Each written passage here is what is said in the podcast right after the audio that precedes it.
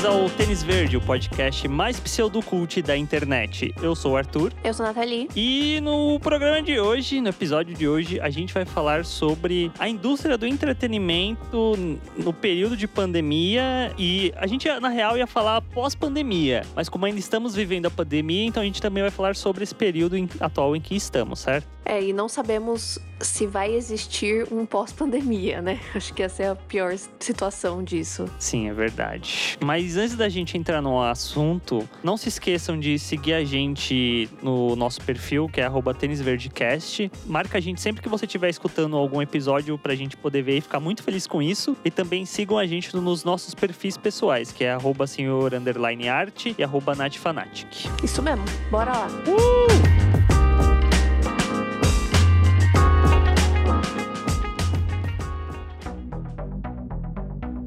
A gente está gravando esse episódio no comecinho de julho de 2020 e a pandemia do Covid-19 meio que explodiu mundialmente no começo do ano, né? Lá para fevereiro, março. Isso, mais para março, né? É, pelo menos aqui no Brasil, né? A gente Isso. começou a ficar de quarentena e tal. A consequência disso é que a forma que o mundo tem de lidar com a pandemia, com o coronavírus, é principalmente a quarentena, que é você ficar dentro de casa sem poder sair para nada. É, principalmente distanciamento social, né? Tipo, Sim, isso mesmo. Existem as exceções, né, de serviços essenciais e tudo mais, mas se você tiver que sair, tem que tomar N cuidados. Sim. Que são muito importantes e que influencia diretamente a indústria do entretenimento. Sim, eu acho que o ponto principal é que para principalmente audiovisual, que é o que a gente assiste de filmes, de séries, é uma indústria que exige muitos profissionais trabalhando juntos. Uhum. Que é algo que, quando a pessoa só vê o filme, só assiste a série, ela às vezes não tem essa dimensão. Mas sei lá, vai fazer um filme, por mais que seja um filme indie, é muita gente envolvida. Durante a gravação mesmo. Por trás das câmeras, né? Coisas que a gente não vê. Exatamente. Na pré-produção as pessoas se reúnem para discutir, para ver como que vai fazer, como que vai ser feito. Durante as gravações a gente acha que o filme é o elenco, é o elenco que tá ali atuando e ponto final. Mas não é bem assim, porque aí tem o diretor de fotografia, tem o diretor, tem o diretor de arte, tem um zilhão de assistentes, aí é, é muita gente envolvida. E aí com a pandemia, com o distanciamento social sendo tão importante, pausou-se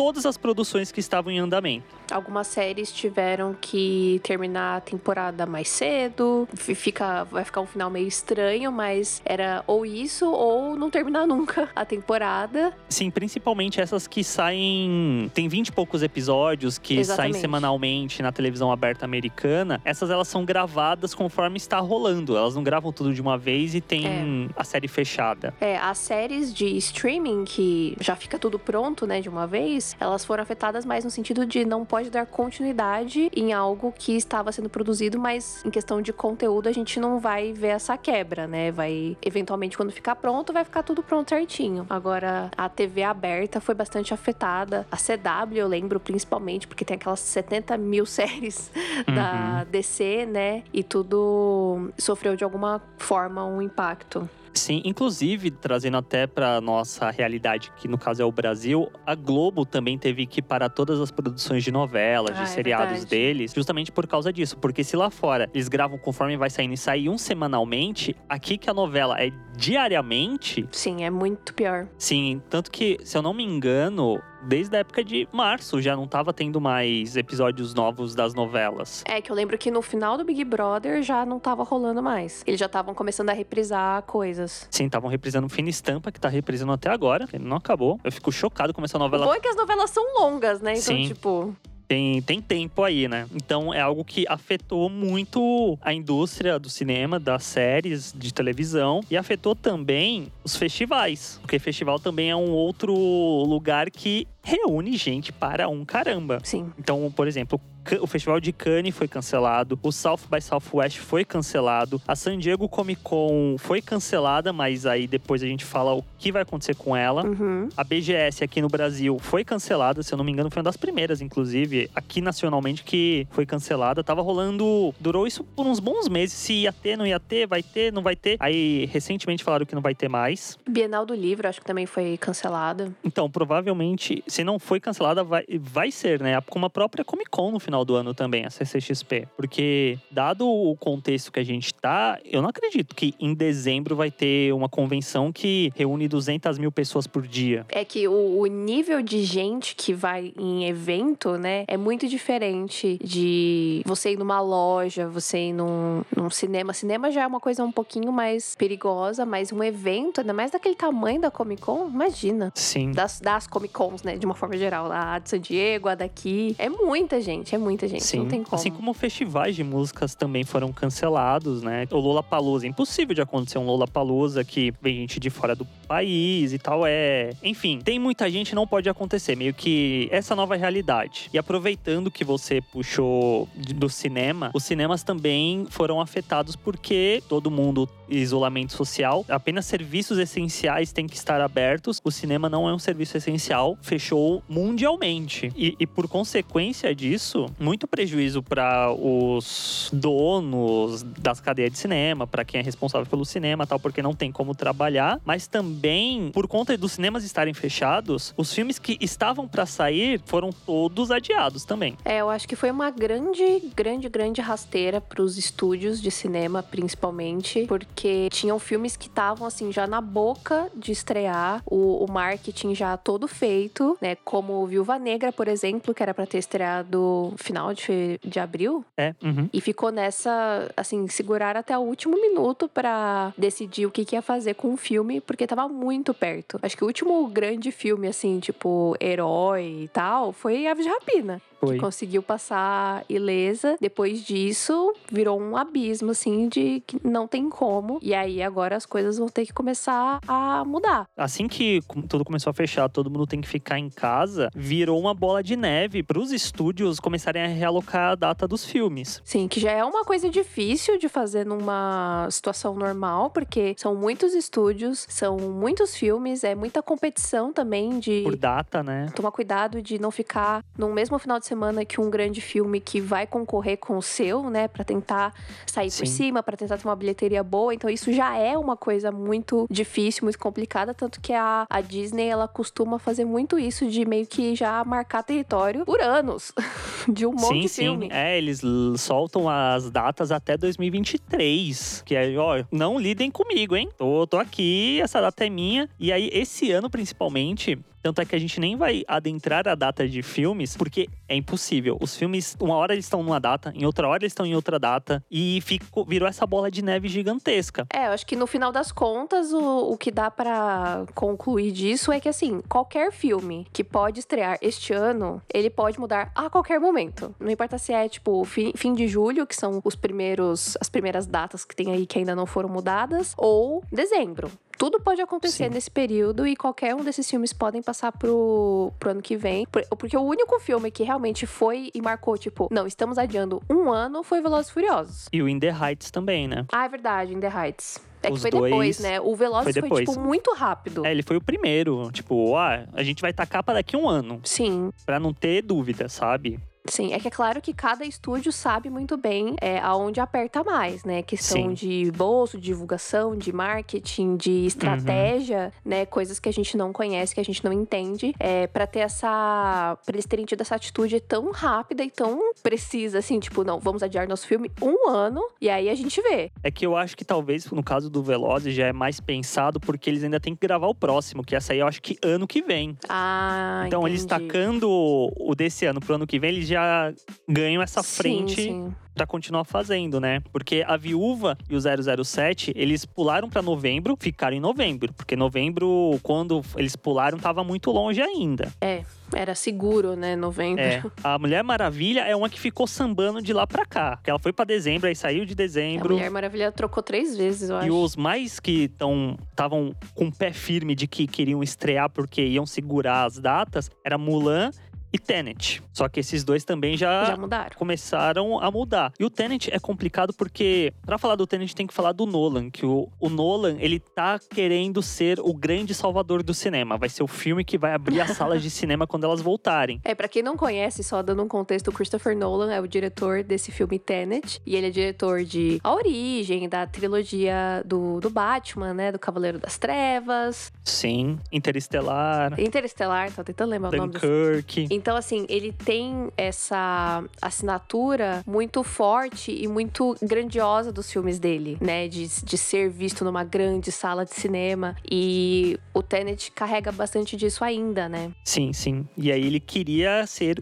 o filme que vai abrir de volta as salas de cinema. Ele tá achando que ele vai matar o Corona. É, só que aí foi chegando a data dele, a, a situação nos Estados Unidos, que é um dos maiores mercados consumidores de cinema no mundo, que tava meio que numa curva de quedas, o controle do corona, né, de infecção, teve, começou a aumentar exponencialmente de novo. Então, o plano que tinha inicialmente de começar a abrir em fases, inclusive o cinema tava entre essas fases de serem abertas em julho, já caiu por água abaixo, aí o filme dele foi jogado pra frente também. Então, tá complicado nesse sentido, né, do- dos filmes saírem.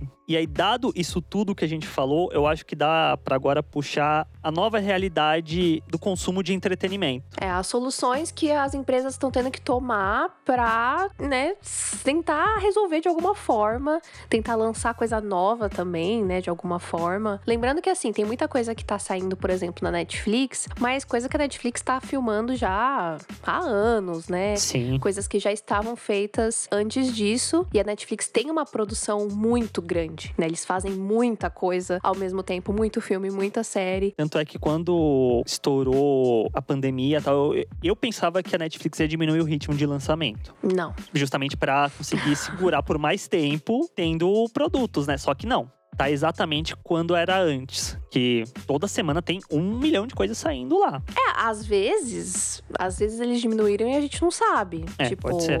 pode ser era- que tinha mais coisa pra sair que não vai sair. Mas de qualquer forma, continua tendo muita coisa na Netflix. E é que eu acho também que tem outros, sei lá, né? Tem outros acordos aí que envolve lançar X coisa em X período. E isso tá sendo muito positivo.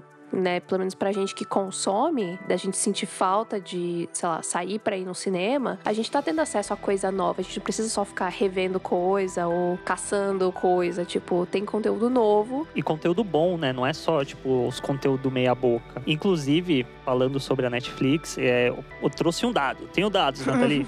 que os streamings se fortaleceram muito nesse período de pandemia. Uhum. Porque como ninguém pode sair de casa, a fonte de consumo principal de cultura, de entretenimento, é televisão, é serviços de streaming. E houve nos Estados Unidos um aumento de 85% de consumo de streamings. Caramba. Sendo que 29% é da Netflix, 20% é de YouTube e 9% é de Prime Video. Bastante. É que pra gente, né, que já consome muito é, filme, série, essas coisas, pra gente meio que tá tudo Igual, né? na mesma, né? E também, nós dois, né, eu e o Arthur, a gente trabalha, a gente já trabalha em casa, digamos assim, né? O Arthur teve que parar de ir pro, Pro escritório. pro escritório onde ele ia editar, mas ele pode editar na casa dele sem nenhum problema. Nós dois trabalhamos com edição de vídeo. Eu nunca pisei o pé fora de casa e sigo sem pisar fora de casa. Então, tudo isso não, não afeta tanto assim. Só que aí a gente tem que pensar nas pessoas que tiveram que parar de ir para os seus trabalhos. E tiveram que, né, ter,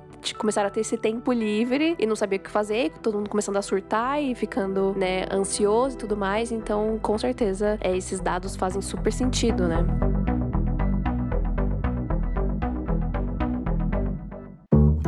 E aí, uma outra coisa que ficou bastante interessante, eu pelo menos acho bastante interessante, porque isso é uma coisa que não é muito comum, principalmente aqui no Brasil, que são os vídeos video on demand, né? Filmes on demand, que o Trolls 2, principalmente, a Universal de uma forma geral, né, se beneficiou muito disso e acabou tendo um sucesso aí surpreendente, né? Uhum. É que a, a Universal ela quebrou, né, meio que o padrão da indústria lá fora, principalmente, aqui dentro acaba sendo uma consequência disso, de que tem uma janela de lançamento. Primeiro você tem que lançar no cinema, fica um tempo X no cinema, sai do cinema, depois de um tempo determinado, aí vai pro VOD, que é esse VOD, né? Que é você pagar pra assistir o filme no Uhum. seu computador. Comprar Muitas uma cópia vezes- digital, né? Ao invés Exato. de um DVD físico, por exemplo. Uhum. Às vezes você até aluga só, às vezes você não tem nem opção de comprar. Uhum. E passado um tempo maior ainda, aí sim ele vai pra alguma plataforma de streaming. E a Universal, ela meio que quebrou isso porque Trolls 2 não saiu no cinema. Ele foi direto pra VOD. Sim. E de fato ele estourou, muita gente comprou pra assistir em casa com os filhos e tal. E isso meio que pode abrir um precedente na indústria, o que é muito interessante. Sim, o Homem Invisível também, ele, ele acabou indo pro cinema, mas foi muito ali próximo. Sim, foi um dos últimos filmes que eu assisti, inclusive, no cinema. E aí ele acabou indo para pro VOD muito rápido, né? Muito mais rápido do que deveria. É, ele e a Caçada, lá fora, que também já tinha saído no cinema. A Caçada aqui, ele não ia sair no cinema mais, e aí ele foi direto pra aqui no Brasil, tanto a Caçada quanto o Homem Invisível pra VOD. O Ema também foi pra VOD. Sim, o Emma eu não tava nem esperando que ia vir pro Brasil, ponto. De nenhuma forma. Estou feliz que veio, pelo menos, pra pra poder comprar. E, e lá fora, a Warner meio que foi no embalo do Trolls e lançou Scooby direto em VOD também. Uhum. É, porque eu acho que é muito interessante analisar o Trolls e o Scooby, né? Que são filmes infantis. Sim, são animações, né? É, e você precisa. Você tá dentro da sua casa, preso com seu filho, que é, sei lá, uma criança. E criança tem muita energia. E aí chega uma hora que você precisa, né, distrair essa criança. Então Sim. eu acho que é um ponto de vista bastante interessante também. Só que eu acho um pouco triste porque a indústria funciona diferente dependendo do lugar onde você está. Lá fora saiu Trolls 2, saiu Scooby, e aqui no Brasil não tem nem sinal desses filmes saírem. Scooby tá pra ser lançado em outubro, nos cinemas. É, eu não sei o que, que está acontecendo, porque que aqui no Brasil ainda tá esperando, tipo, se é a mesma empresa. É, às vezes os acordos são diferentes, É. pode ter uma coisa a ver com isso. Mas de qualquer jeito, é complicado, né? Ma- Mas eu sinto que é um pouco também, não sei, o que, que você acha? Eu sinto que talvez seja uma questão de consumo do país também. É, Porque eu até eu fiz um- uns stories esses dias falando exatamente disso, tipo, de ter. que eu comprei recentemente alguns filmes. Eu não tinha esse costume de comprar filme digital e tudo mais. E isso foi muito. Foi uma mudança muito grande pra mim, super positiva, porque eu não tenho aparelho de DVD. uhum. E eu não tenho computador que leia DVD. Eu não tenho como assistir os meus DVDs ou comprar novos. Não, é verdade isso. Tanto é que os dois notebooks que eu tenho, nenhum deles tem entrada pra DVD mais, né? Isso eu acho que Exatamente. deixou de ser um padrão. É, então eu não tenho onde assistir. E aí eu, eu, eu percebi que essa é a melhor forma pra mim hoje de comprar filmes, né? E poder guardar meus filmes favoritos, poder assistir extras e tudo mais. É nesse, nessa questão de ou alugar ou comprar é uma cópia digital. Mas eu não acho que isso seja uma coisa comum aqui no Brasil. Tanto que as pessoas super interagiram com os meus stories, fizeram perguntas e tal. E aí eu acho que talvez isso esteja influenciando também. Isso e também como o nosso governo está lidando com o corona de uma forma geral. Sim, isso é verdade. Talvez isso esteja influenciando os, as pessoas, né? As- ah, os chefes dessas empresas pra decidir se o filme vai ficar esperando pra entrar no cinema ou não. Uhum. É que no final das contas eu acho que eles podem, sei lá, prorrogar até setembro, outubro, novembro, que eu sinto que o cinema não vai ser mais como era antes. Tanto é que aqui em São Paulo, pelo menos, tinha todo um projeto de fases para retomada da atividade comercial no, no- no estado, sendo que a gente nem controlou a pandemia ainda, mas já tá falando em retomada da economia. É, é muito louco isso. Enfim, é complicado. E o cinema, que é um serviço que não é essencial, que tava, sei lá, pra fase verde aqui no estado, a gente tá atualmente na fase amarela, se eu não me engano, eles já mudaram de ideia. Não, até o final de julho os cinemas podem voltar a funcionar com várias restrições, 40% da capacidade e tal. E eu fico, gente, Pra quê, né? é, e o pior é que eu queria muito acreditar que as pessoas não vão. Ah, mas vamos. Mas as pessoas vão. Por mais que não tenha lançamento, sabe? As pessoas vão pro cinema. É, eu confesso que eu fico muito apreensiva porque a gente consome cinema de uma forma muito intensa, a gente produz conteúdo e eu fico sempre pensando, tipo, meu Deus, qual é o filme que vai fazer eu realmente considerar isso? Eu não tenho. Eu cheguei a essa conclusão. Eu queria muito ver Tenet, eu não, não, não iria. Mulher Maravilha, putz, quero muito ver, não iria no cinema. Sou, nossa, morro de vontade de... Não vou. Por hora, pra mim, é só Mulher Maravilha, eu acho. Eu acho que não, simplesmente não é o momento, sabe? Não, claro, com certeza, com não, certeza. não, e, e, tipo, daqui a alguns meses também ainda assim, eu, eu tenho essa, essa sensação. Uhum. Falando sobre um pouco mais do VOD, que é um ponto que eu queria levantar que muito me incomoda, é que a, eu, as indústrias, a indústria de forma geral, vai puxando o Universal que lançou aqui o Homem Invisível, a Caçada e Emma, eles não pensam direito, eu sinto. Porque eles lançaram esses três filmes aqui em VOD pra alugar, não pra comprar. E o valor pra você alugar o filme era 40, 50 reais. É, isso é um grandíssimo problema mesmo, porque o aluguel ele costuma ser muito mais barato, né? Sim. Os filmes que eu costumo alugar é tipo 10 reais. 15 reais, assim, se for muito, o lançamento. E aí, para você comprar o filme, é mais caro, né? E aí também. 40, 50 reais. É, varia se é um filme mais. A gente tá pagando o valor de comprar para alugar um filme. E aí eu acho que realmente é isso que você falou. Falta. Faltou pensar ali um pouquinho. Ou pelo menos dar a opção, né? Eu acho que, sei lá, eu tô querendo ver o Emma há muito tempo. E eu não vou, não vou pagar um, um valor de um ingresso de cinema para assistir uma vez em casa. Sim. Eu acho que cai um pouco, inclusive, no. Às vezes, quando você vai comprar um livro, às vezes o valor do livro impresso tá mais barato do que o do Kindle, do que a versão digital do livro. Não, sim, eu acho que tem várias questões que a gente, eu pelo menos não entendo. Uhum. Tenho certeza que pessoas, booktubers, com certeza entendem e sabem explicar por que que isso acontece. Mas nessa situação atual, em específico, eu acho que é meio tiro no pé eles não darem uma opção de aluguel pro filme um pouco mais barato e a, com, e a compra mais cara. Nem que o mais caro fosse tipo, mano, 60 reais pra comprar o filme. É um Sim. lançamento, não tem lugar nenhum. Não tem problema, mas me dá uma opção um pouco mais barata pra eu poder alugar esse filme. Se fosse, sei lá, 20 reais, eu acho que já era aceitável. Então, é,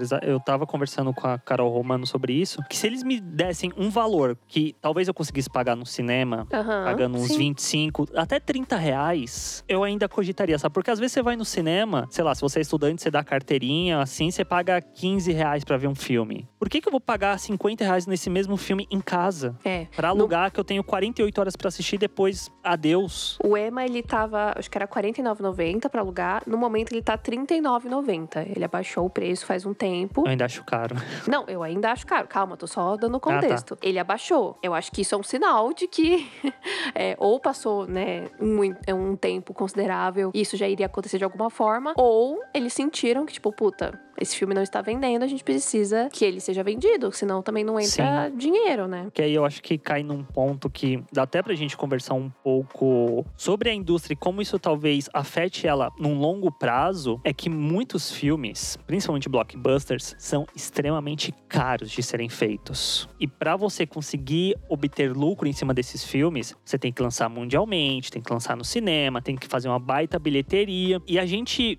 no contexto atual de pandemia e possivelmente vivendo num futuro em que pandemias ocorram, que todo mundo tem que ficar em casa, tem que ficar fechado, talvez a gente veja essa indústria diminuindo ou repensando como eles fazem os filmes e como eles gastam para fazer esses filmes, Talvez sim. Pra que isso reflita justamente no lançamento deles. É, mas tem filmes que, tipo, acho que é quase que impossível fazer isso. Se a gente for pegar, sei lá, um filme da Marvel, por exemplo. Sim, É, considerando que é um. Vamos, vamos, vamos só um exemplo fictício. Vamos supor que Capitã Marvel precisasse ser produzido agora, né? Fosse o- um dos próximos filmes aí da Marvel. Na verdade, nem precisa fazer esse exemplo. Os Eternos. Os Eternos, que estava sendo filmado e que teve que parar é, as gravações por conta. Da, da pandemia. Como que esse filme vai economizar um tipo de filme desse que envolve seres celestiais e, sei lá, espaço? Acho que sim. Enfim, eu entendo, entendo. eu acho que os filmes mais baratos vão se beneficiar sim, mas eu acho que essas grandes indústrias com esses filmes gigantescos que custam muito, eu não consigo ver eles tipo, ou as- ou eles vão cortar custo e aí isso vai influenciar na qualidade, ou as pessoas vão se ferrar muito. Hum, Entendeu? Vão começar a pagar menos pras pessoas e coisas do tipo, entendeu? Uma coisa escrota. entendi. É que eu sinto que pra manter a indústria como tá atualmente, o cinema vai virar uma coisa cada que já é, vai virar uma coisa cada vez mais elitista, porque as salas de cinema como tem hoje com 300 lugares não vai mais poder acontecer. Então, o valor, a quantidade de lugares vai diminuir. Para o cinema conseguir manter o lucro e a indústria também, o valor do ingresso vai ter que aumentar meio que correspondendo à quantidade de lugares que vai ter, entende? Uhum. Então, vai virar um, uma bola de neve que eu sinto que ela não se segura. Eu sei, eu concordo que os filmes menores vão se beneficiar muito nisso, mas ao mesmo tempo, os grandes filmes eu não sei se eles vão ter estofo suficiente para conseguir manter esse tipo de filme por muito tempo ainda. Porque cada vez mais é muito caro, sei lá, para fazer um filme que rende 2 bilhões, você gasta 500 2 bilhões você gasta 500 milhões até um bilhão para fazer um filme desse. Como que você vai continuar investindo nesse tipo de filme se você não tem certeza se você vai conseguir sequer estrear ele? É, eu acho que o streaming tá aí pra isso, né, gente? É o que eu tô pensando, quando, quando a gente tá falando disso, eu só fico pensando na Disney. Uhum. Com 70 mil empresas que ela comprou e um monte de efeito visual que precisa fazer nas coisas, entendeu? E tipo, Sim. tamo aí com o Hamilton lá liberadíssimo pra galera assistir nos Estados Unidos no Disney Plus. Que foi uma um puta investimento da Disney, né? Eles deram uma grana para poder comprar esse filme e resolveram adiantar super o lançamento, né? Ele tava pra estrear ano que vem em outubro do ano que vem, se eu não tô enganado. Sim. Isso sem contar o investimento que a Disney já está fazendo no Disney Plus, entendeu? Antes da pandemia. Uhum. The Mandalorian, que é uma série com uma produção bem endinheirada. As outras séries da Marvel que a gente ainda não viu nada, mas que a gente sabe que tem o um investimento, porque a, a, Disney não tá considerando isso como tipo, ah, é só um conteúdozinho aqui pra encher buraco. Não, eles estão considerando que tudo vai fazer parte do universo, do cinema, não sei o quê. Então tem que manter o mesmo nível. Então eu acho que é isso, entendeu? Tipo, tem que considerar é que eu só não tô entendendo o que, que eles estão fazendo ainda. Por exemplo, com Mulan, que eles insistiram por muito tempo pra estrear em julho. É, infelizmente eu acho que, por exemplo, é um bom exemplo Mulan, que é um filme que talvez só compense se ele sair no cinema. Agora, né? Porque eles não tinham, não sabiam o que ia acontecer, mas tipo, daqui para frente, né, eles podem já se preparar para isso. Eu acho que o lance é se eles lançarem direto no serviço deles, no Disney Plus. Será que o filme se paga? Ainda mais levando em conta que Disney Plus não tem em todos os lugares do mundo. Sim, mas nos outros lugares do mundo eles não podiam fazer o vídeo on demand também pra gente comprar. Concordo. A porcaria da Mulan pra assistir. Eu, não, eu tava jurando que o Hamilton eles iam fazer isso, tipo, tentar disponibilizar de uma outra forma, mas não, cagaram hum, não. mesmo pra gente. Sim. Eu, eu acho que talvez o maior turning point, mais do que a Universal jogar direto no VOD, que eu acho válido, a própria Warner com Scooby, mas são animações, são filmes menores, eu sinto. Por mais que eles devem demorar para ser feito, deve ter um orçamento muito grande, são animações. Animações a gente não, não tem os mesmos olhos de um Mulan, de uma Mulher Maravilha 1984. Mas eu acho que o que ia mudar mesmo, a gente, como a gente vê lançamento de filme, era pegar qualquer um desses filmes grandes e lançar no seu próprio serviço de streaming ou lançar no VOD. Eu também acho super. Eu tô aguardando a qualquer momento que alguém vai anunciar isso, entendeu? a minha esperança é não no caso do Disney Plus, porque não tem aqui no Brasil ainda. Mas, infelizmente, né, eu teria que dar meus pulos para assistir Mulan. Mas a Warner, com Mulher Maravilha, não sei, gente. Sim, eu acho que tem que ser algum desses grandes, tipo Tenet. Imagina Tenet. Imagina Tenet saindo. Nossa. Nolan, Nolan ia implodir. De, ia explodir. Ia ter um piripaque. Mas você acha que isso ia ter um impacto no grande público, sinceramente? Como assim no grande público? Porque todo mundo sabe quem é a Mulher Maravilha. Sim. Todo mundo no planeta sabe quem é a Mulher Maravilha. Tô exagerando, Sim. gente, é só uma brincadeira, vocês entenderam. Mas eu não acho que as pessoas. Eu não acho que todo mundo tá sabendo desse filme, entendeu? Acho que quem sabe é a patota do que já acompanha o cara e tal. Mas, é. tipo, eu acho que esse filme iria muito bem. Indo para o cinema, as pessoas iam lá ver cartaz. Nossa, que cartaz bonito, nossa, que interessante. O boca a boca, entendeu? Uhum. Como foi, qual é a origem? Sim, mas será que isso não seria refletido também pela internet? Ou boca a boca e tal? Acho que sim. Acho que sim. E às vezes até mesmo a própria propaganda, né? Porque, sei lá, se a Netflix tem grana para botar uma propaganda de um filme na televisão, a gente já viu filmes que vão sair no cinema fazendo isso também, por que, que eles não fariam isso pro lançamento digital? É que aí entra toda a questão da, das empresas não estarem preparadas para isso no momento, né? É, verdade. Já tinha sido gasto muito dinheiro com, divulga com a divulgação de alguns desses filmes. E uhum. aí eu não uhum. sei até que ponto ainda tem dinheiro, né? É verdade. Pode ser isso que esteja influenciando também. Ou o Nolan tá tipo. não, não, não.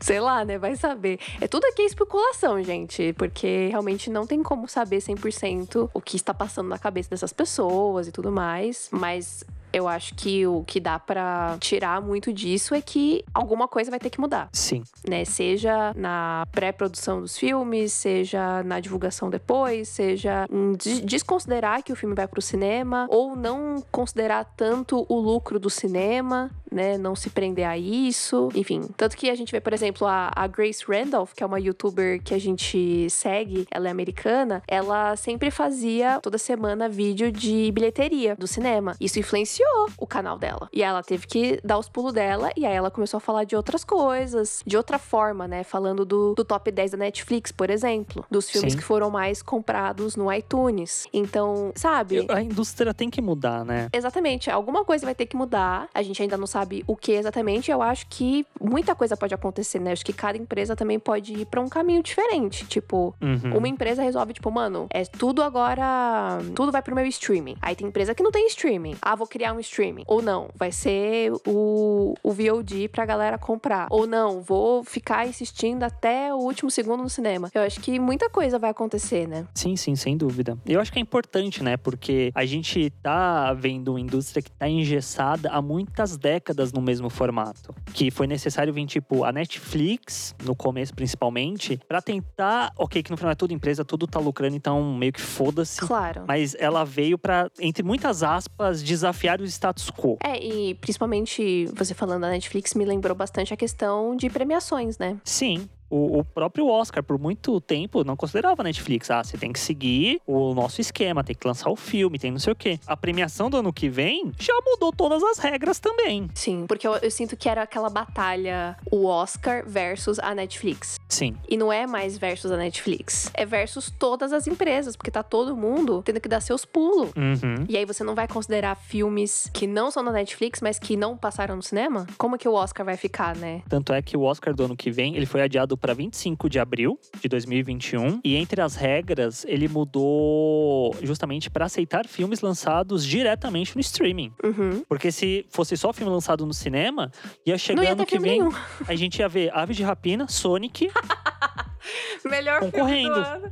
Eu amo, eu amo. Acho que a de Rapina tem que ganhar mesmo o Oscar de melhor filme, é isso. Então, o caminho é esse, gente. É sair direto no streaming. É direto no streaming que vai ser vai ser concorrido. É claro que assim, eu acho que a Netflix já tinha, enfim, cuspido na cara do, do Oscar, né? Porque, enfim, a gente teve uma, uma variedade enorme de filmes que foram extremamente bem feitos e, e pensados para premiação, né? Uhum. Roma, o Irlandês, História de um Casamento. E aí, eu acho que as portas já estavam, né, bem escancaradinhas assim, mas agora não existe porta. É, não, tanto que é que a Netflix estava meio que burlando a regra de estrear filmes no cinema, porque ela ela comprou um cinema para ela. Sim, então, é verdade, se o Oscar virasse rolê, e falasse, né? ah, tem que lançar o filme. Tá, eu lanço aqui no meu cinema, uma semana, é. ele tá elegível. Não era 100% no streaming, né? É, mas aí agora não. Agora, e eu acho que isso pode ser uma consequência pro futuro também. Principalmente, o que isso pode ajudar muito, principalmente filmes menores, filmes com independentes. Certeza, com certeza. Que, sei lá, às vezes eles saem no, no cinema, ninguém assiste, mas é um puta filme, dos melhores filmes do ano. E ele é esnobado no Oscar, ele é esquecido. Saindo direto no streaming, pô, olha lá, a gente pode olhar para aquele filme com outros olhos. E isso facilita também o acesso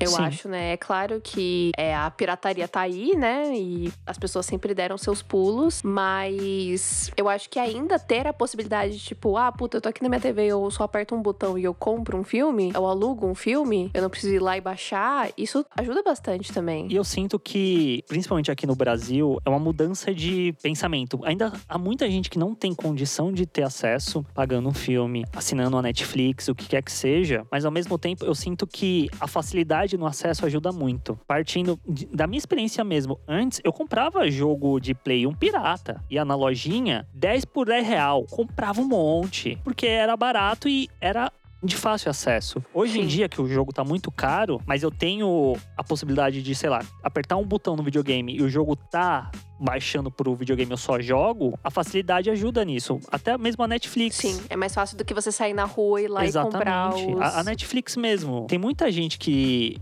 sei lá, lançou um filme X. Ah, tem na Netflix? Porque é a praticidade de você apertar três botões e você ver o filme. Então eu, eu, sinto que isso vai. Isso já é algo que está acontecendo, mas é algo que pode ficar mais forte com o passar dos anos. De você ter a, tipo, a facilidade de acessar aquele conteúdo que você quer assistir. Os próprios animes mesmo, que era um bagulho que no Brasil tinha toda a cultura de você baixar em RMVB. RMVB, nossa. E, e aí você assistia e falava, meu Deus, tô baixando, tô assistindo. Hoje em dia você aluga, você aluga, você assina Crunchyroll que eu assino, adoro, Crunchyroll patrocina nós. Cara, tá tudo lá simultaneamente com o lançamento no Japão, já com legenda em 1080, sabe? Sim, sim. E, e tanto é que eu me choco sempre que eu assisto um anime, porque eu falo, nossa, anime é bonito, né? Porque quando eu vi a gente RMVB, não tinha resolução. não tinha resolução. É, é outro nível. Muito bom, nossa. Sim, eu senti bastante diferença no meu consumo, é, principalmente de filme, né? Porque série. Tem série pra alugar? Não que eu saiba. Também acho que não tem, não. Acho que no Look tem. Tem essa opção. Mas enfim. Isso mudou muito pra mim, porque, tipo, tem muito filme que não tem na Netflix, gente. E não tem no Prime Sim. Video, não tem na Globoplay. Não tem, não tem. Não tem em lugar nenhum. Não tem. Não existe. O próprio, né, Josie e as Gatinhas que a gente falou no episódio passado, não tem em lugar nenhum. Eu fui lá, procurei na Apple TV, tava lá pra alugar, 9,90. Aluguei, assisti, feliz, HD, ótimo. E é isso. É claro que é exatamente isso que você falou, nem todo mundo tem acesso e tal, mas eu acho que pra quem tem acesso e que tem condições, mas que ainda assim, né, pirateava as coisas, isso muda muito. E isso vai refletir na indústria, né? Sim, sem dúvida.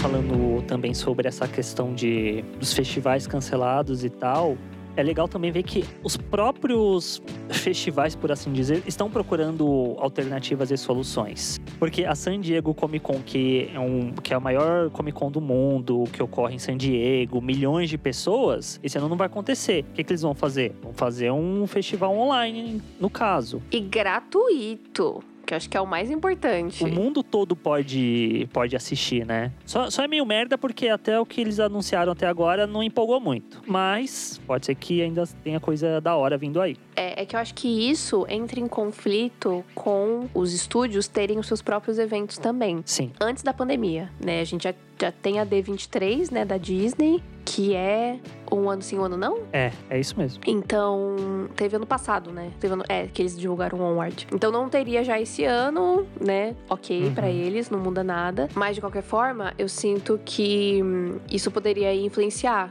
também, né? Independente da pandemia. E aí agora, esse ano, vai ter o DC Fandom, que vai ser um evento digital, gratuito, pra falar especificamente de conteúdos da DC. De videogame, de quadrinho, de filme, série. E aí, o que, que vai ter pra passar na San Diego? Não vai ter nada. É, eu acho que esse foi o, o golpe maior da San Diego, foi o DC Fandom. Porque ainda que a San Diego, tipo, ah, não temos Disney, não temos Marvel, mas sempre tinha uns trailers da hora da DC, sabe? Esse ano não tem, porque a DC falou, eu posso fazer meu próprio evento. E aí é isso. Mas é, assim, pra gente vai ser gratuito. A Sim. San Diego. Mas pras empresas não vai ser gratuito.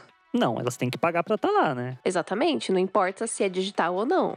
As empresas Uhum. vão pagar. E aí, por que, que você vai pagar pra estar num negócio que é digital se você pode fazer o, o seu esqueminha ali É verdade. e focar especificamente Em você. no seu conteúdo, na sua empresa, na sua marca. Tipo, mano, eles fizeram um negócio como se fosse um espaço de verdade, né? Que vai ter, ah, aqui nesse lugar a gente vai falar de games, aqui nesse lugar a gente vai falar de séries. Tipo, eles criaram um evento. Uhum. E eu acho que isso é muito, muito legal. E que se isso realmente se tornar algo presente na nossa vida daqui pra frente, eu vou achar ótimo, porque o desespero que a gente passa todo ano, né? Tendo que ver as coisas é, pelos olhos de outras pessoas, né? Na, na San Diego Comic Con. É claro que a CCXP mudou muito disso pra gente, né? A gente também tem a experiência ali pessoalmente do evento, nerd e tudo mais. Mas esse ano vai ser surreal, gente. O negócio vai estar ali pra todo mundo ver. Sim. Entendeu? Não vai ter, não vai ter essa diferença, entendeu? Vai estar todo mundo no mesmo nível.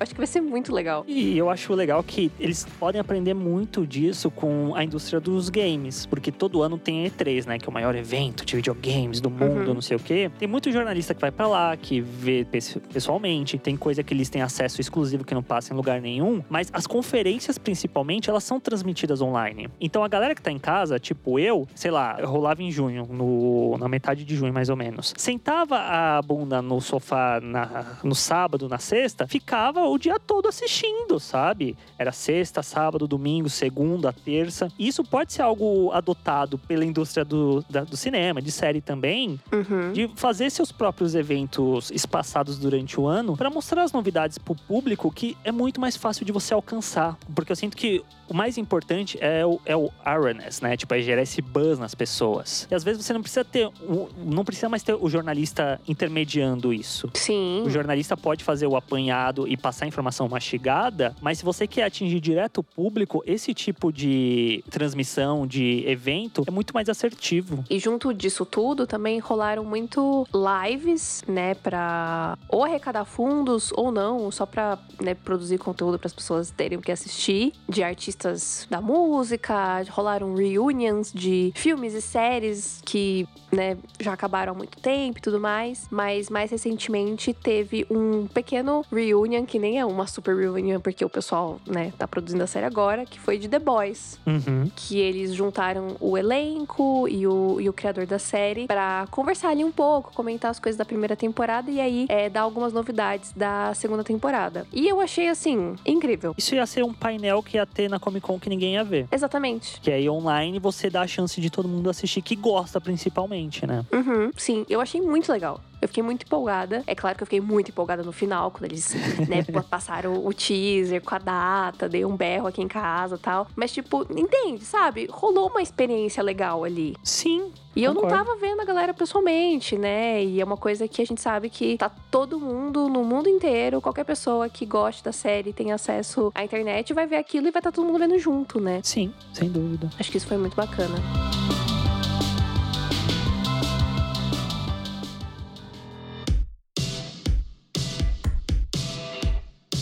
Bom, no momento que a gente tá gravando, né, algumas produções já estão retomando as gravações, como é o caso de Avatar 2 na Nova Zelândia, que é meio que um dos poucos lugares no mundo que conseguiu conter o coronavírus, Covid-19. Outros vão voltar a partir de agosto, mais ou menos, a voltar a serem gravados lá também, como é o caso de Senhor dos Anéis, a série de televisão da Prime Video estava em processo de gravação também. Matrix 4 é um outro filme que também está voltando a ser gravado. Então, aos poucos, algumas produções estão voltando a acontecer. É de acordo com a situação do, do corona em cada país, né? Sim, sim. Tanto é que no Reino Unido foi divulgado uma imagem de uma gravação de uma série que chama Coronation Street, que tava usando régua de medir distanciamento entre os atores. Tipo, uma Uhum. régua de dois metros que era colocado pra ver, ó, se tá respeitando a distância pra poder gravar as coisas lá. Então, tá voltando em alguns lugares, mas seguindo uma série de medidas, de protocolos, pra ter uma certa segurança. Tanto é que na, na França, os beijos já foram permitidos em algumas produções após fazer o teste de Covid-19. Uhum. Então, eu sinto que vai ser um. Vai virar uma constante na indústria também de ter esse teste. Enquanto não existe uma vacina, Sim, vai ter que ficar contando com o teste. é, tanto é que, aí para fechar aqui toda a linha de pensamento, a, a indústria do entretenimento pode aprender muito com a indústria pornográfica nesse sentido. Porque a indústria pornô, ela criou um sistema de testes e banco de dados dos seus atores e atrizes na década de 90 por conta do vírus da AIDS, do HIV. Uhum. Porque teve um ator que ele furou o teste, ele não fez o teste, ele falou que tava tudo bem, e ele infectou muitas pessoas. Nossa senhora. E aí, por conta disso, uma atriz chamada Sharon Mitchell, ela criou o PES, que é meio que esse sistema que todos os atores e atrizes que estão cadastrados, isso desde a década de 1990, eles têm que fazer o teste de HIV a cada 14 dias. Uhum. E tem todo um controle de com quem eles atuaram, com quem eles contracenaram e tal, justamente para ter o controle. É que, o, no caso, a Covid é muito mais difícil de Sim, ser sim. rastreada. Mas é algo a se pensar para se fazer futuramente na própria indústria de entretenimento, né? Tipo, Uhum. ah, você tomou vacina, é quanto tempo, não sei o que. Tipo, criar um sistema para conseguir ter uma noção. É, com certeza com a vacina isso vai ser mais fácil de controlar, né? Sim. Mas por enquanto é isso, é o que temos. É a reguinha. Isso nesse. É, foi na França, né? A régua é no Reino Unido. Reino Unido. Aqui no Brasil, só Deus sabe, né? O que, que vai acontecer. Aqui no Brasil, até 2022, a gente tá dentro de casa, gente. Porque a, a gente, infelizmente, virou o epicentro da parada, né? Junto com os Estados Unidos. Uhum. Porque a, é, aqui a gente não fez lockdown em nenhum momento. Virou essa quarentena que não é quarentena, não é nada, porque tem gente que sai, tem gente que fica. E aí no final, a gente nunca controla isso, a gente nunca passa por isso. Então, Sim. parece que virou um, um eterno. Vai ser um eterno tempo que tá todo mundo esperando vir a solução milagrosa, que no caso é a vacina, só que não é milagrosa, porque demanda um baita estudo, baita teste, muito tempo. Então a gente fica preso nisso aqui dentro do, do país. É, minha gente. Por isso, se você pode fazer quarentena, faça. Evite contato com as pessoas. Não fica indo dar rolezinho, indo encontrar contatinho, indo ali rapidinho Sim. de maneira desnecessária. Tipo, não precisa. E mesmo em casa, né, tem que tomar cuidado também quando Uhum. recebe encomenda, quando recebe delivery, quando recebe mercado, higienizar Sim. tudo bonitinho. Se higienizar bem também. Uhum, Porque eu acho que é, no momento é importante a gente pensar na gente e também nos outros, né? com certeza.